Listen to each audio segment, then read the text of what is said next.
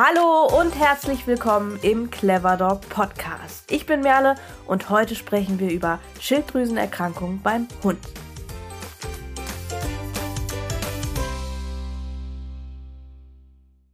Schilddrüsenerkrankungen beim Hund und vor allem ihre Verbindung zum Verhalten von Hunden ist eines der Themen, die in den letzten Jahren auf einmal enorm an Aufmerksamkeit gewonnen haben.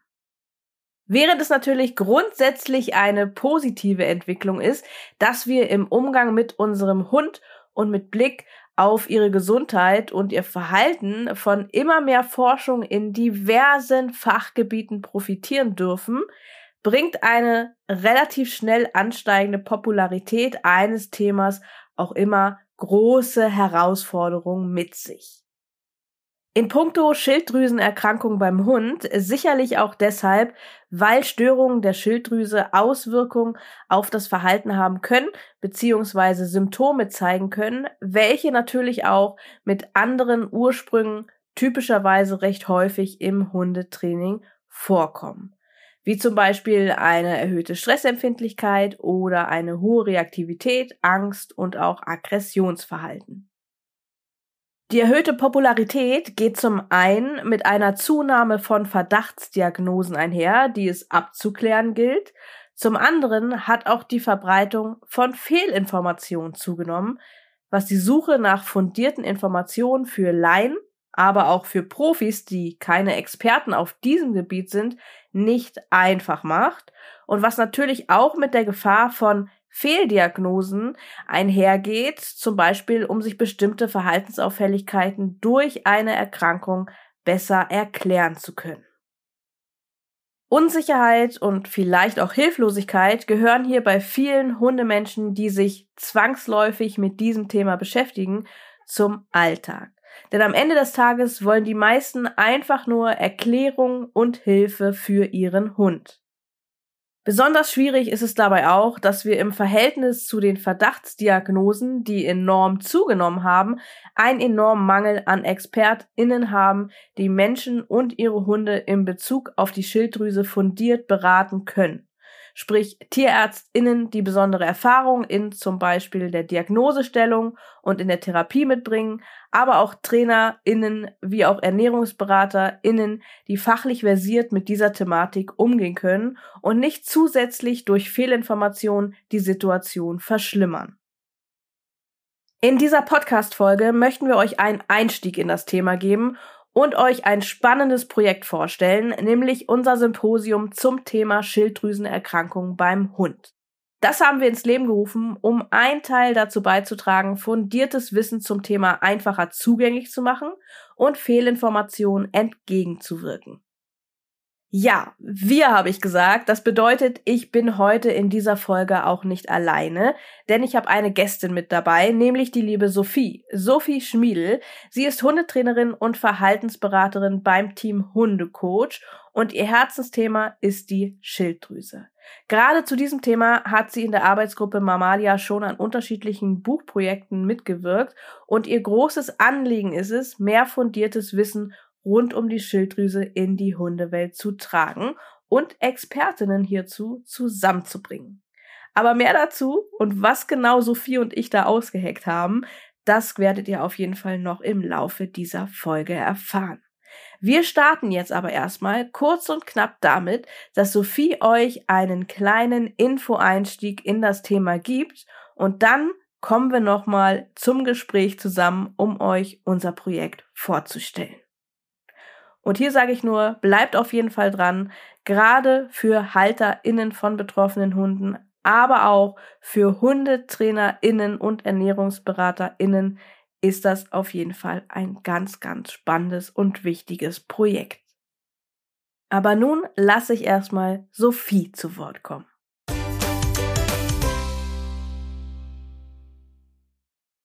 Die Schilddrüse ist ein paarig angelegtes Organ, das sehr wichtige, mitunter lebenserhaltende Funktionen im Körper steuert.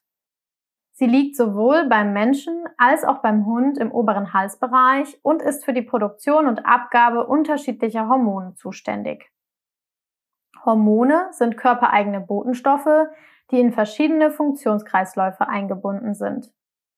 Zu den Schilddrüsenhormonen gehören unter anderem Triiodtyronin, auch T3 genannt, und Thyroxin, was auch als Tetraiodtyronin oder T4 bekannt ist.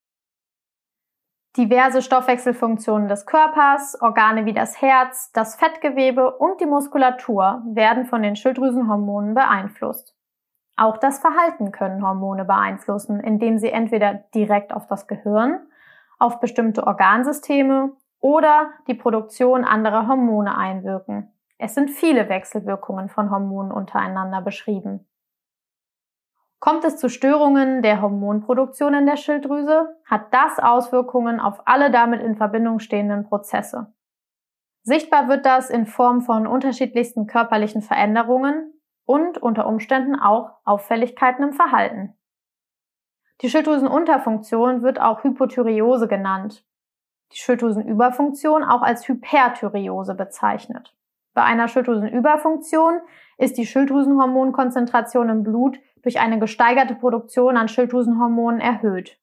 Bei der Schilddrüsenunterfunktion ist es genau andersherum. Durch eine verringerte Schilddrüsenhormonproduktion ist die Schilddrüsenhormonkonzentration im Blut erniedrigt.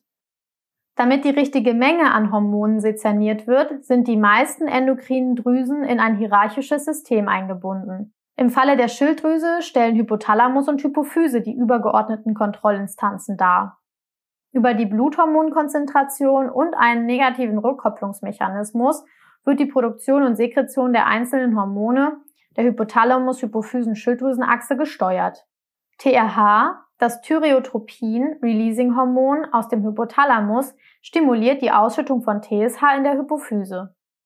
TSH, auch Thyreoidea stimulierendes Hormon genannt, regt die Produktion von Schilddrüsenhormonen in der Schilddrüse an, die dann wiederum ins Blut abgegeben werden und dem Organismus zur Verfügung stehen. Die Wechselwirkungen verschiedener Hormone und Hormonsysteme werden folgend am Beispiel der Schilddrüsenunterfunktion verdeutlicht. Durch die erniedrigte Schilddrüsenhormonkonzentration im Blut kommt es bei einer Schilddrüsenunterfunktion unter anderem zur vermehrten Ausschüttung von TRH. Durch den negativen Rückkopplungsmechanismus bekommt das Gehirn die Information, dass zu wenig verfügbares Hormon im Blut vorhanden ist. Diesem Ungleichgewicht versucht der Organismus durch die Freisetzung von TRH im ersten Schritt und TSH im zweiten entgegenzuwirken. Die gesteigerte Sekretion von TRH im Zusammenhang mit der Schilddrüsenunterfunktion hat gleichzeitig eine Erhöhung von Prolaktin zur Folge. Prolaktin gehört in ein anderes Hormonsystem und hat mit der Schilddrüse direkt gar nichts zu tun. Dennoch nimmt die Schilddrüsenerkrankung aufgrund der komplexen Wechselwirkungen Einfluss. Prolaktin hat eine hemmende Wirkung auf die Hypothalamus-Hypophysen-Gonadenachse. Dieser Hormonkreislauf steuert über die Hoden bzw. Ovarien die Sexualfunktionen des Körpers. Die hormonellen Prozesse, die mit der Schilddrüsenunterfunktion in Verbindung stehen, sorgen bei männlichen Individuen also schlussendlich zum Beispiel für eine verminderte Spermatogenese und einen erniedrigten Testosteronspiegel. Bei weiblichen Individuen wird der Zyklus gestört, die Follikelentstehung blockiert und die Ovulation fällt aus. Auch zwischen Neurotransmittern wie Dopamin, Serotonin oder Noradrenalin und Schilddrüsenhormonen wurden anatomische und physiologische Interaktionen aufgedeckt. Die Schilddrüsenunterfunktion ist eine der häufigsten, wenn nicht sogar die häufigste endokrinologische Erkrankung beim Hund. Sie wird oft auch als SDU abgekürzt. In den meisten Fällen liegt der Schilddrüsenunterfunktion eine lymphozytäre Thyreoiditis oder eine idiopathische Atrophie zugrunde. Beide Krankheitsformen treten etwa gleich häufig auf. Die lymphozytäre Thyreoiditis ähnelt der Hashimoto-Erkrankung beim Menschen. Sie ist durch einen immunvermittelten Entzündungsprozess, also die Infiltration des Schilddrüsengewebes durch Antikörper gekennzeichnet, was die Zerstörung der Schilddrüsenfollikel und dadurch bedingt die Rückbildung der Schilddrüse zur Folge hat. Bei der idiopathischen Atrophie kommt es zur Degeneration der Follikelzellen und dadurch ebenfalls zum Schrumpfen der Schilddrüse. Die Ursache hierfür ist nicht abschließend geklärt. Es steht die Vermutung im Raum, dass es sich um das Endstadium der Autoimmunthyreoiditis und gar keine eigenständige Erkrankung handelt. Generell ist der Verlauf einer Schilddrüsenunterfunktion langsam progredient. Das bedeutet, dass sich der Zustand der Schilddrüse und damit verbunden auch die Symptome beim Fortschreiten der Erkrankung immer weiter verschlechtern. Die Schilddrüsenunterfunktion entwickelt sich in der Regel über Monate bis Jahre. Klinische Symptome wie Lethargie oder Übergewicht sind häufig erst sichtbar, wenn das Gewebe zu ca. 75 Prozent zerstört ist. Auch der Begriff subklinische Schilddrüsenunterfunktion taucht, wenn über die Schilddrüsenunterfunktion beim Hund diskutiert wird, häufig auf. Subklinisch bedeutet, dass bei einer Erkrankung keine oder kaum klinische Symptome erkennbar sind. Die Bezeichnung subklinische Schilddrüsenunterfunktion wird verwendet, um die frühen Stadien einer lymphozytären Thyreoiditis zu beschreiben, in denen noch kein klinischer Nachweis möglich ist. In diesem Zusammenhang wird sie auch als latente oder beginnende Hypothyreose bezeichnet. Es ist jedoch umstritten, ob und inwiefern eine subklinische Schilddrüsenunterfunktion ohne eine später auch klinisch auffällige Thyreoiditis auftritt. Dennoch hat sich der Begriff subklinische Schilddrüsenunterfunktion in den letzten Jahren unter den Hundehaltern und Trainern fest etabliert. Dabei wird er zum einen hin und wieder fälschlicherweise als Synonym für die lymphozytäre Thyreoiditis oder Schilddrüsenunterfunktion im Allgemeinen genutzt, zum anderen aber auch, um Verhaltensauffälligkeiten zu erklären, die den Symptomen einer SDU ähneln, ohne dass es jedoch jemals zu einer klinischen Diagnose kommt. Eine Schilddrüsenüberfunktion ist beim Hund eher selten und steht meist mit einem tumorösen Geschehen in Verbindung. Im Krankheitsverlauf der Schilddrüsenunterfunktion kann es auch ohne das Vorhandensein klinischer Symptome zu unterschiedlichen Verhaltensänderungen kommen. Zu den durch eine Funktionsstörung der Schilddrüse bedingten Verhaltensauffälligkeiten, die nicht zwingend auftreten, aber durchaus immer wieder beobachtet werden können, zählen zum Beispiel Hyperaktivität. Betroffene Hunde zeigen sich hektisch und nervös, auch im häuslichen Umfeld und das sogar nachts. Die Hunde leiden aufgrund einer gestörten Emotionsregulation an erhöhter Reizbarkeit und zeigen damit zusammenhängend oft eine unfassbar schlechte Frustrationstoleranz und Impulskontrolle. Sie haben eine geringe Stressresilienz, man könnte auch sagen, sie neigen zu erhöhter Stressanfälligkeit. Gesteigerte Ängstlichkeit, Unsicherheit und oder Aggression, häufig im Wechsel und ohne erkennbaren Auslöser, sieht man ebenfalls immer wieder. Konzentrations- und Lernschwierigkeiten, schlechte Ansprechbarkeit und Abwesenheit wären auch zu nennen. Am Ende hängen alle Symptome zusammen und bedingen sich gegenseitig. Eine Schilddrüsenunterfunktion kann sich außerdem auch in die andere Richtung ausprägen, dass sich die Hunde im Alltag eher passiv, teilnahmslos und schwermütig präsentieren. Aufgrund der Tatsache, dass sich die Symptomatik einer Schilddrüsenunterfunktion ganz unterschiedlich ausprägt und viele der genannten Verhaltensauffälligkeiten im Zusammenleben mit dem Hund auch unabhängig einer Schilddrüsenerkrankung auftreten können, wodurch sie häufig zu bearbeitende Themen in der Hundeverhaltensberatung darstellen, ergibt sich berechtigterweise die Frage, ob es sich bei der Schilddrüsenunterfunktion nicht um eine sogenannte Modediagnose handelt, die unter Umständen entsprechend oft Fehldiagnosen zur Folge hat. Felicitas Boretti, Professorin für Kleintiermedizin an der Universität Zürich, schrieb hierzu schon im Jahr 2011, dass es sich bei der Schilddrüsenunterfunktion vermutlich um die meist überdiagnostizierte Erkrankung beim Hund handelt.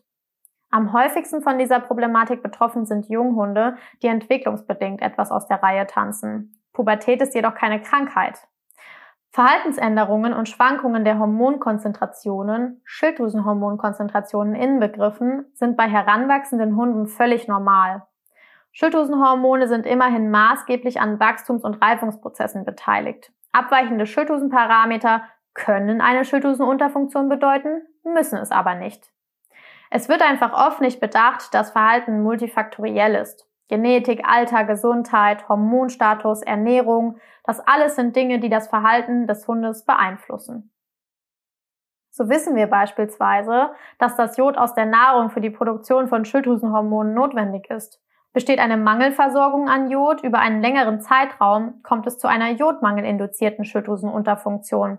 Die Schilddrüse als solche ist dann gar nicht funktionsgestört, ihr fehlt lediglich das Jod als essentieller Baustein, um Hormone herstellen zu können.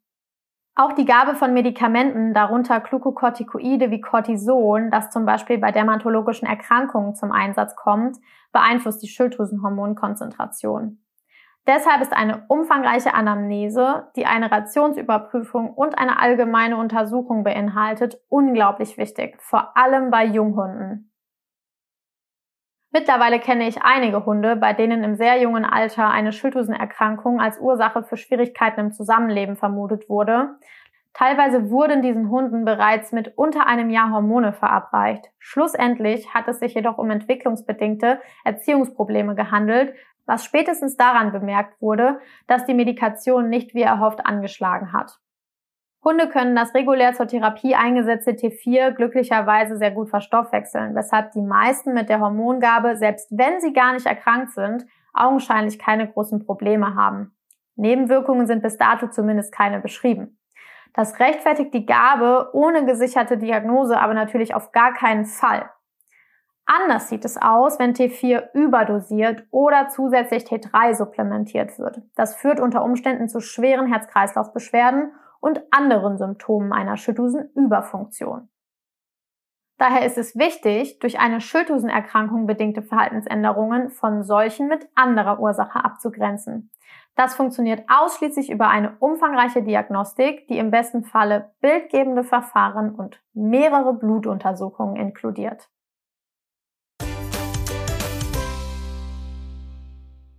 Danke dir, Sophie, für diesen Einstieg in das Thema. Hallo nochmal. Schön, dass du da bist und dass du uns das Thema schon ein bisschen näher gebracht hast.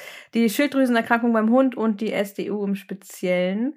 Du hast ja zum Ende betont, wie wichtig es ist, abzugrenzen zwischen durch Schilddrüsenerkrankungen ausgelöste Verhaltensveränderungen und Verhaltensauffälligkeiten, denen eben kein Einfluss der Schilddrüse zugrunde liegt und wie wichtig die richtige Diagnosestellung hier ist.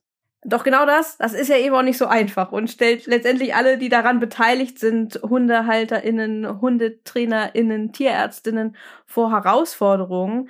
Wie oft erlebst du im Alltag in der Verhaltensberatung den Struggle aufgrund einer möglichen SDU und worin bestehen da die größten Herausforderungen? Ja, hallo Merle, danke für die nette Überleitung. Meine persönliche Wahrnehmung ist, dass ähm, seit mehr Bewusstsein für das Thema herrscht, und das ist ja wirklich erst seit ein paar Jahren so, häufiger ähm, gerade auf Trainerseite sehr schnell auf die Schilddrüse gepocht wird, wenn der Hund die eben beschriebenen Verhaltensprobleme zeigt. Und unabhängig davon liegt ähm, die größte Schwierigkeit meiner Erfahrung nach aber darin, überhaupt erstmal einen Tierarzt zu finden, der bereit ist, alle für die Blutuntersuchung notwendigen Werte ähm, beim Labor in Auftrag zu geben. Ähm, hier erlebe ich echt oft ähm, eine gewisse Vorsicht oder sogar Ablehnung in Bezug auf die Thematik. Und es ist leider nach wie vor so, dass ein Großteil der Tierärzte ausschließlich T4 und TSH bestimmen lässt und zeigen sich dann hier keine Veränderungen, also liegen die Werte nicht außerhalb des Referenzbereiches, die übrigens je nach Rasse ähm, sehr unterschiedlich sein können, gilt die Schilddrüse des Hundes dann als gesund und damit ist die Diagnostik dann auch abgeschlossen. Und ähm, ich habe ja im Theorieteil schon erwähnt, dass die Schilddrüsenhormone ähm, generell Schwankungen unterliegen, T4 und TSH jedoch ganz besonders. Die werden durch unterschiedlichste Faktoren beeinflusst und ähm, ohne die Messung von Antikörpern wird es eben nicht möglich sein, über das Blut festzustellen, ob eine Autoimmunerkrankung vorliegt ähm, und ein Ultraschall, den man dann alternativ oder ergänzend nutzen könnte, wird in der Regel auch nicht gemacht. Und hier muss man sagen, dass das tatsächlich auch gar nicht so einfach ist, weil das ähm, nur sehr wenige Kliniken und Praxen in Deutschland anbieten. Es gibt Blutbilder, da haben wir Antikörper über 200 Prozent. Da braucht es dann natürlich keinen Ultraschall und auch das nächste Blutbild erst, wenn der Hund ähm, medikamentös eingestellt wird. Das ist nur eben leider nicht die Regel, dass sich die Werte so eindeutig zeigen. Und wenn man dann nur auf T4 und TSH zurückgreift, wird man eben keine Aussage über die Schilddrüsengesundheit treffen können. Für Hundehalter finde ich diesen ganzen Prozess wirklich schwierig zu durchblicken. Es gibt eben diese zwei Lager. Entweder du gerätst an einen Tierarzt, der dich direkt wieder nach Hause schickt, ähm, weil er sagt, Hunde mit Schilddrüsenunterfunktion, die sind übergewichtig und antriebslos und ein anderes Krankheitsbild gibt es gar nicht. ähm, oder einem kerngesunden, tatsächlich einfach nur unerzogenen Hund wird dann eine Schilddrüsenunterfunktion angedichtet.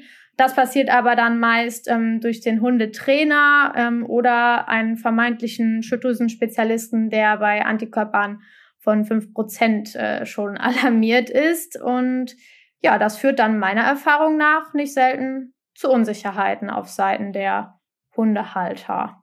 An der Stelle kann ich auch echt nur noch mal betonen, wie sinnvoll es ist, einen Ultraschall machen zu lassen, wenn die Blutwerte nicht eindeutig sind. Ähm, das ist ja, wie gesagt, leider meistens der Fall.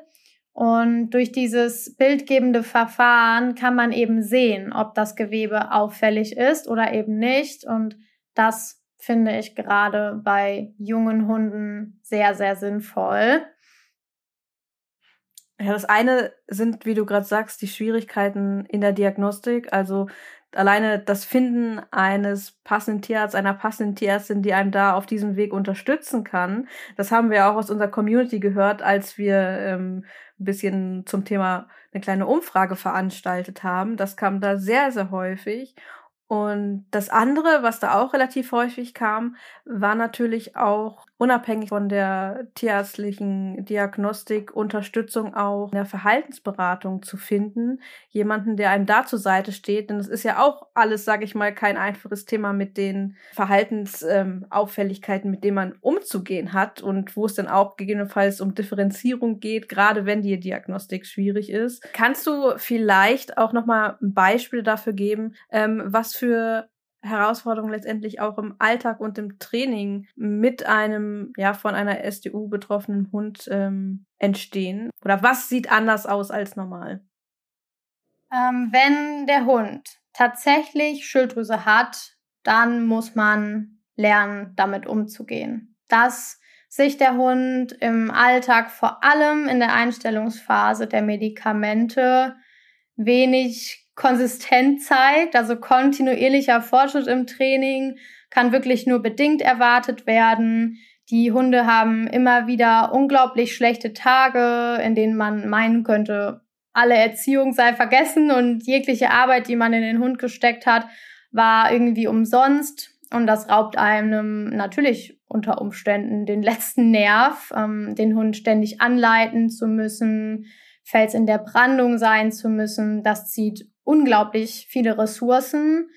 Die Hunde sind situativ so instabil, die können sich ohne die Hilfe ihrer Menschen nicht halten und das verlangt einem Menschen durchaus eine ganze Menge ab. Was würdest du denn den HalterInnen von betroffenen Hunden mit auf den Weg geben? Und was ist so dein Rat aus deiner Erfahrung heraus? Mhm. Ich bin ein riesengroßer Fan von Ritualen, also klaren Abläufen, auf die man in turbulenten Zeiten zurückgreifen kann. Ähm, das hat für mich auch etwas mit Selbstfürsorge zu tun. Ja, der Hund ist krank und es liegt natürlich in meiner Verantwortung, ihn zu begleiten und Halt zu bieten.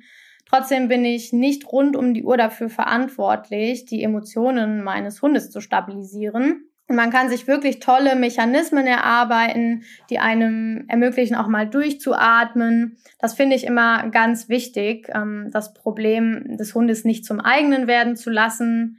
Natürlich ist es das zu einem gewissen Maße, aber ein wenig Abgrenzung schadet jedoch nicht. Ganz im Gegenteil. Es bringt dem Hund ja am Ende auch nichts, wenn der Mensch irgendwann bröckelt, weil sein Akku ständig leer ist, weil er bei all der Aufregung um den Hund sich selbst vergisst.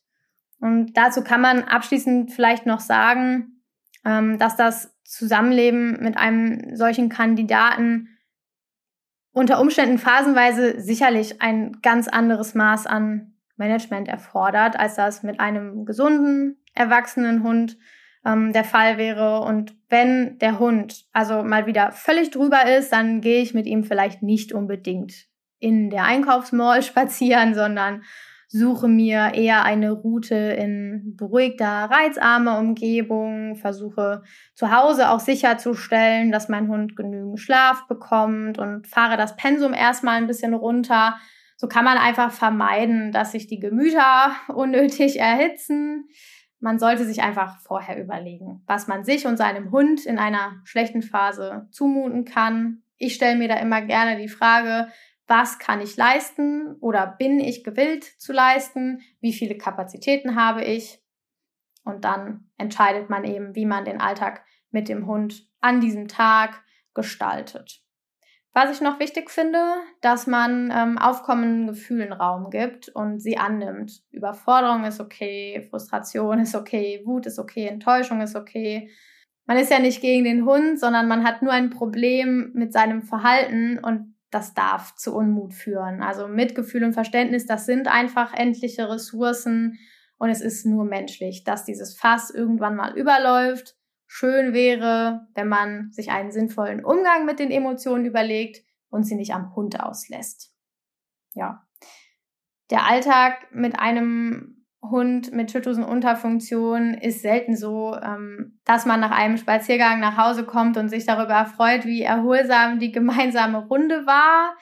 Ähm, wenn die Hunde Verhaltensauffälligkeiten in Verbindung mit einer Schilddrüsenerkrankung zeigen, dann sind sie oft laut und doll.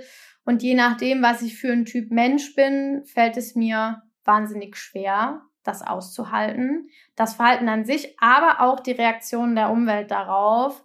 Es ist jetzt nicht so, dass man mit einem in der Leine stehenden, schreienden Hund von allen nett gegrüßt wird oder angelächelt wird. Man fängt sich da schon den ein oder anderen blöden Kommentar, wird doof angeschaut. Das ist mitunter sehr belastend. Und ich habe ja eben gesagt, dass ich es durchaus sinnvoll finde, das Pensum erstmal zu drosseln und sich eher in beruhigteren Gegenden aufzuhalten um den, um dem Hund äh, trotzdem seinen Auslauf zu ermöglichen. Das ist auch grundsätzlich richtig, aber man sollte nicht in die Vermeidungsfalle tappen. Das ist wirklich nur eine Übergangslösung. Ich finde es ganz, ganz wichtig zu lernen, sich mit diesem Hund zu zeigen, sich das zu trauen, denn sich zu verstecken hilft am Ende weder dem Menschen noch dem Hund.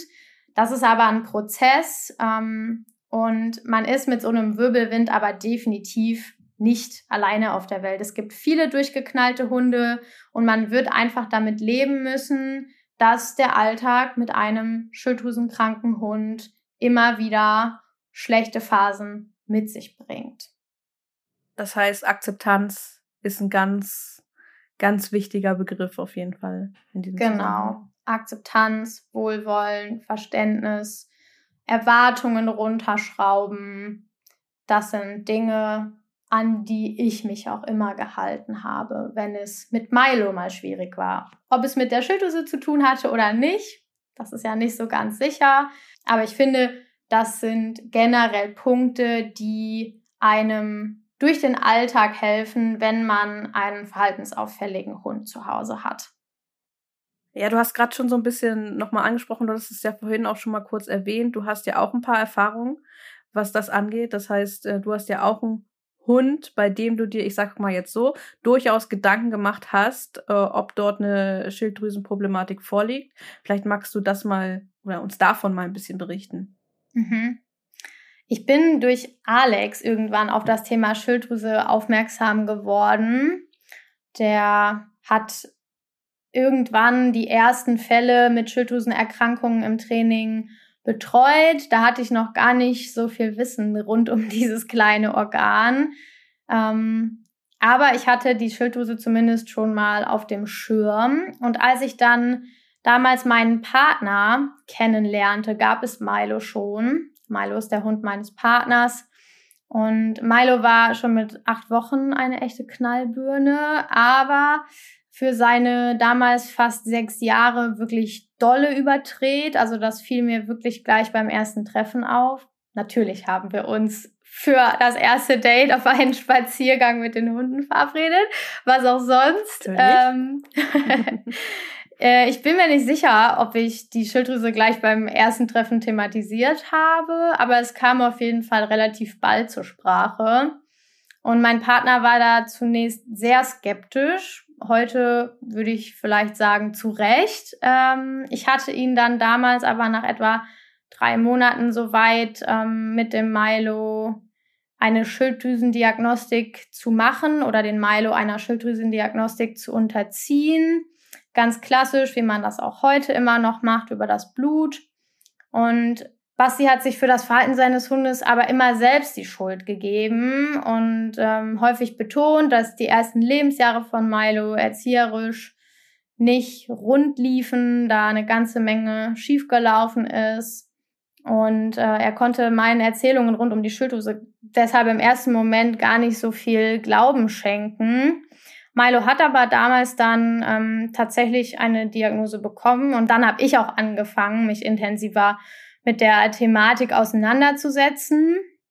Und es war aber so, dass obwohl wir uns damals von einer Schilddrüsenspezialistin haben beraten lassen, beim Milo nicht alle notwendigen Blutwerte genommen wurden und die Diagnose auf Basis eines einzigen eben dieses Blutbildes ähm, getroffen wurde.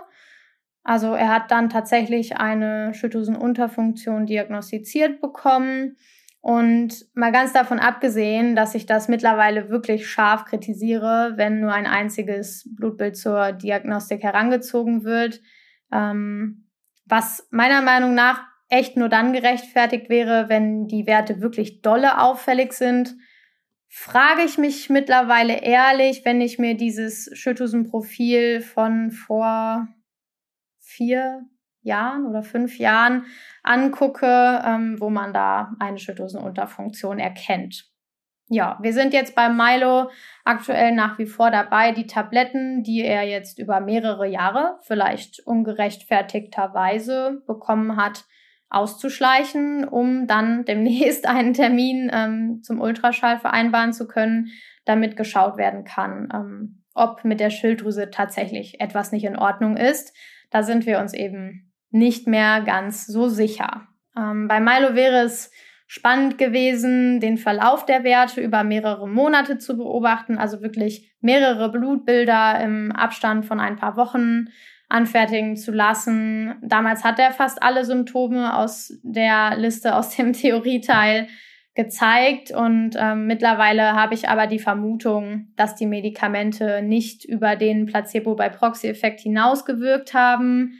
Wir haben sie noch nicht komplett abgesetzt, ähm, aber die Tatsache, dass der Hund äh, ja jetzt seit über einem Jahr ziemlich konstant und auch wirklich weitestgehend unproblematisch im Alltag mitläuft, unterstützen.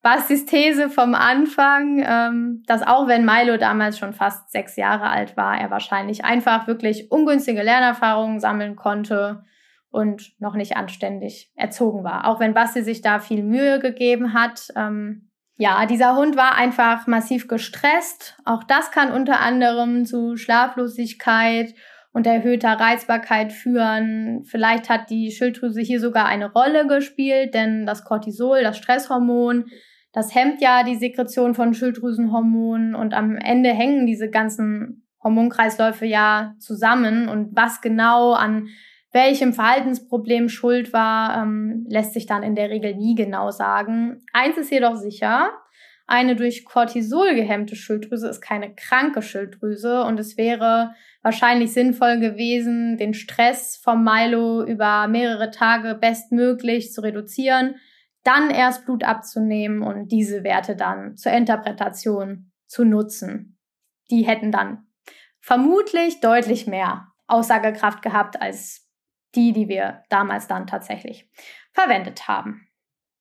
Ja, das ist ja auch ganz spannend, denn deine persönliche Erfahrung, die du jetzt hier ähm, berichtet hast, die sind ja auch nochmal ein sehr gutes Beispiel dafür, wie schwierig der Weg zu einer korrekten Diagnostik ist. Ja, das will immer niemand hören, aber ähm, ja, gerade in Bezug auf junge oder sehr aufgedrehte Hunde werfe ich hin und wieder gerne die Frage in den Raum, ob nicht tatsächlich eher der Mensch das Problem darstellt und nicht der Hund die Ansprüche an unsere Hunde innerhalb der Gesellschaft sind mittlerweile einfach enorm hoch. Unauffällig und angepasst sollen sie sich verhalten. Und für die pubertäre Entwicklung gibt es keinen Raum mehr. Es ist mit Sicherheit leichter, das unerwünschte Verhalten des Hundes mit einer Erkrankung zu erklären, als sich einzugestehen und das auch entsprechend nach außen zu kommunizieren, dass noch einiges an erzieherischer Arbeit und Reifung nötig ist. Das möchte ich Hundehaltern nicht generell unterstellen, auf gar keinen Fall. Ich habe das ja selbst erlebt, wie sich das anfühlt, wenn man mit einem dolle auffälligen Hund nicht ernst genommen wird, gar nicht nur vom Tierarzt, auch in der Verhaltensberatung und irgendwie schon die Diagnostik beziehungsweise das Bestellen von ein paar Blutwerten ein einziger Kampf ist.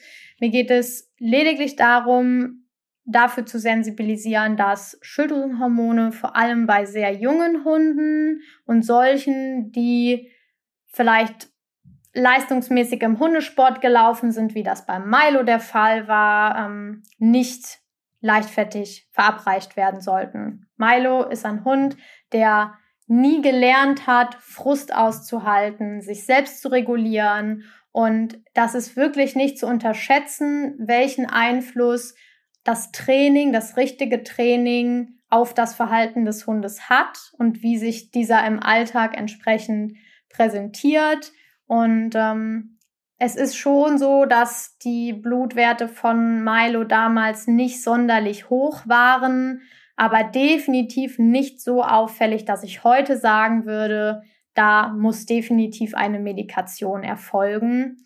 Das hätten wir ähm, rückblickend betrachtet wirklich langsamer angehen sollen und vielleicht dann wirklich über mehrere Monate ähm, das ein oder andere Blutbild noch anfertigen lassen sollen, um da sicherer zu sein. Ne? Und dass man eben keine Probesupplementierung startet, die dann darin mündet, dass der Hund wirklich jahrelang Medikamente bekommt, obwohl gar nicht abschließend geklärt wurde, ob die Schilddrüse tatsächlich eine Funktionsstörung hat.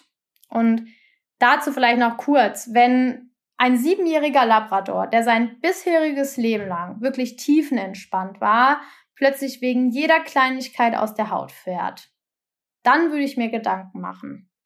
Bei einem neun Monate alten Jack Russell Terrier, der selbiges Verhalten zeigt, eher weniger. Und wir haben jetzt im Laufe der Folge ja schon mehrfach angesprochen, dass eben die Problematik der Modediagnose beziehungsweise Fehldiagnose durchaus im Raum steht. Wir haben auch darüber gesprochen, dass sowohl Wissen bei HundetrainerInnen als auch bei HalterInnen nicht vorausgesetzt werden kann und dass hier einiges an Nachholbedarf besteht, um ja, diese Unsicherheiten da halt eben zu vermeiden. Und ja, dass es so wichtig ist, kursierenden Fehlinformationen etwas entgegenzusetzen. Und genau mit der Intention bist du ja auch vor etwa einem Jahr zu mir gekommen und dann hast genau. du gefragt, ob wir da mal was zusammen machen können. Und da habe ich gesagt, ja, das klingt gut, da bin ich dabei. Denn das ist uns im Clever Dog Campus ja auch sehr wichtig, also Wissen zu verbreiten und Fehlinformationen, sage ich mal, mit fundierten Informationen etwas entgegenzusetzen. Und ganz zufällig hatten wir da gerade auch schon angefangen, äh, an einem neuen Wissensformat für den Campus zu entwickeln. Und da kam das ganz, ganz gut zusammen. Und dann haben wir uns hingesetzt und überlegt, welches Wissen denn wichtig ist zu vermitteln. Und vor allem, wer dafür denn in Frage kommt, genau. dass wir das machen können. Ne? Wer das notwendige Know-how mitbringt und wie man halt einen sehr vielseitigen Einblick geben kann, der vielen Menschen HundehalterInnen, die betroffen sind, HundetrainerInnen, die mit der Thematik zu tun haben oder die sich auf diese Thematik vorbereiten wollen, einen vielseitigen Einblick in das Ganze geben kann. Und so ist ja letztendlich unser Online-Symposium. Jetzt können wir endlich mal sein, das Tuch fallen lassen. Unser Online-Symposium zum Thema Schilddrüsenerkrankung beim Hund entstanden. Und ja. Eine mega, mega tolle Sache, auf die wir beide uns schon riesig freuen. Und ähm, ja, ich würde sagen, wir hauen direkt mal ein paar Fakten dazu raus. Was denkst du? Mach das mal. Also, unser Symposium Schilddrüsenerkrankung beim Hund ist ein Online-Symposium, das vom 11. bis 13. April 2024, also in ein paar Monaten, stattfinden wird. Das Ganze ist online, live, ist aber auch oder wird auch als Aufzeichnung verfügbar sein. Das Ganze geht über drei Tage mit sechs Dozentinnen, acht Vorträgen, einem Workshop, ganz viel Möglichkeiten zum Fragen stellen und auch zum Austausch untereinander. Gedacht ist das Ganze für Hundeprofis, sprich HundetrainerInnen und ErnährungsberaterInnen, aber auch für betroffene HundehalterInnen, die sich umfassend informieren möchten. Mit dabei sind, so viel können wir schon verraten, die Tierärztinnen Dr. Lara Steinhoff und Dr. Katrin Voigt, Beate Zimmermann, die Autorin des Buches Dr. Jekyll und Mr. Hund. Von diesem Buch wird sicherlich jeder schon mal oder jede schon mal etwas gehört haben, die sich mit dem Thema ein wenig auseinandergesetzt hat. Außerdem die Ernährungsberaterin Silke Kriwatschek, auch bekannt unter dem Synonym, zumindest auf Instagram, Barf dich glücklich. Und du, Sophie, du bist auch mit dabei und gibst Erfahrung aus der Praxis wieder. Und auch ich bin mit dabei und werde ein wenig züchterische und genetische Aspekte mit einbringen. In den Vorträgen werdet ihr alles über die Schilddrüse erfahren, über Anatomie und Funktion, Details über die unterschiedlichen Erkrankungen und natürlich alles über Herausforderungen in der Diagnose und in der Therapie. Wir werden ganz speziell auch auf das Thema Pubertät und Schilddrüse eingehen und ihr erhaltet einen Praxiseinblick in das Thema Verhalten und Schilddrüsenerkrankungen.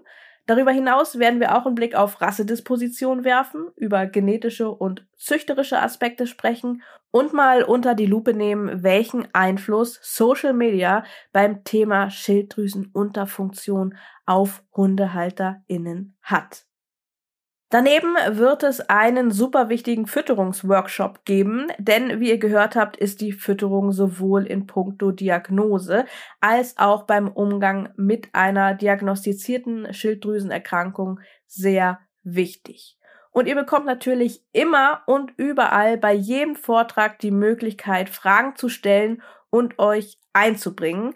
Das Krönchen dabei wird dann auch eine Abendveranstaltung sein, bei der ihr euch auch untereinander austauschen und eure Erfahrung teilen könnt.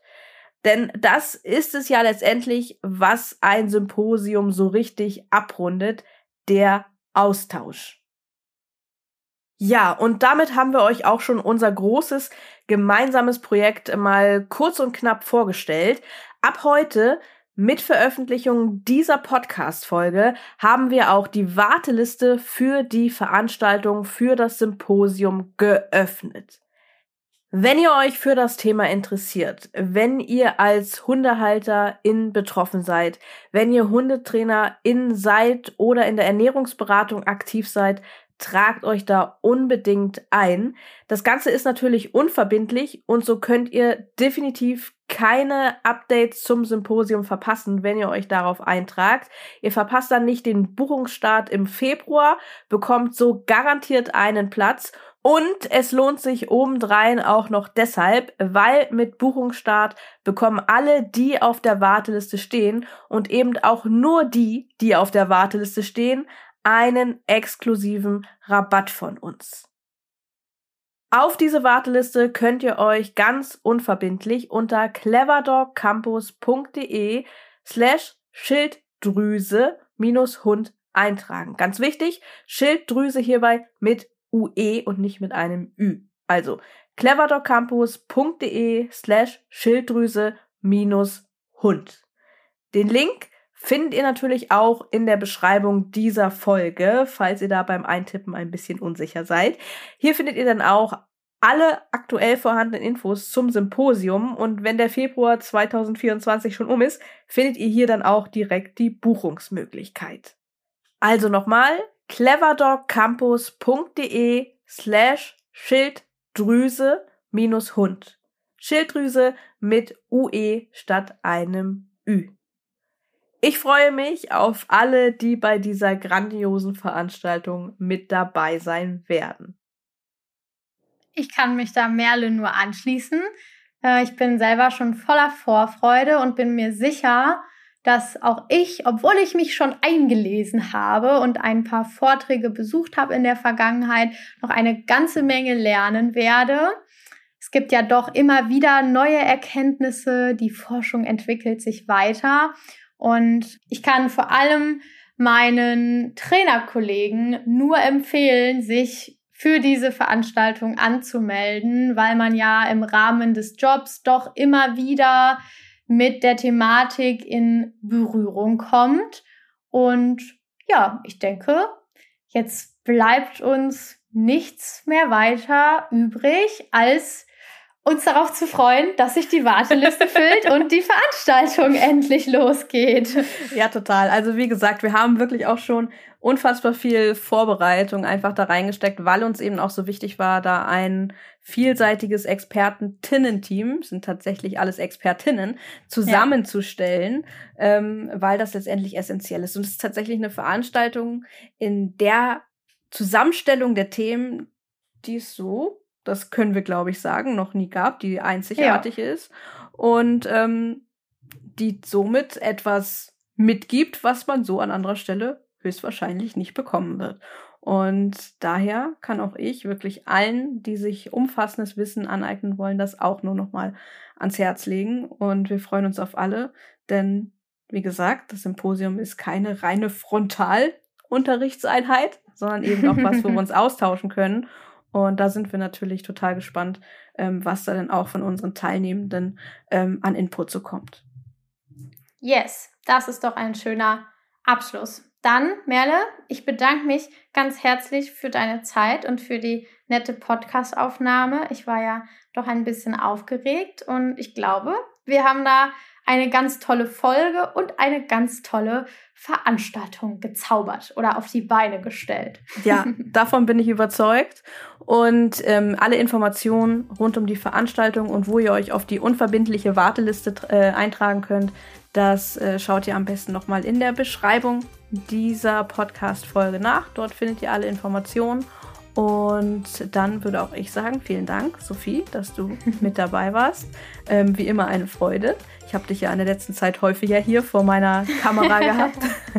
Die Freude ist ganz meinerseits. Das kann ich nur zurückgeben. Und äh, freue mich natürlich, wenn wir uns dann alle im Symposium wiedersehen.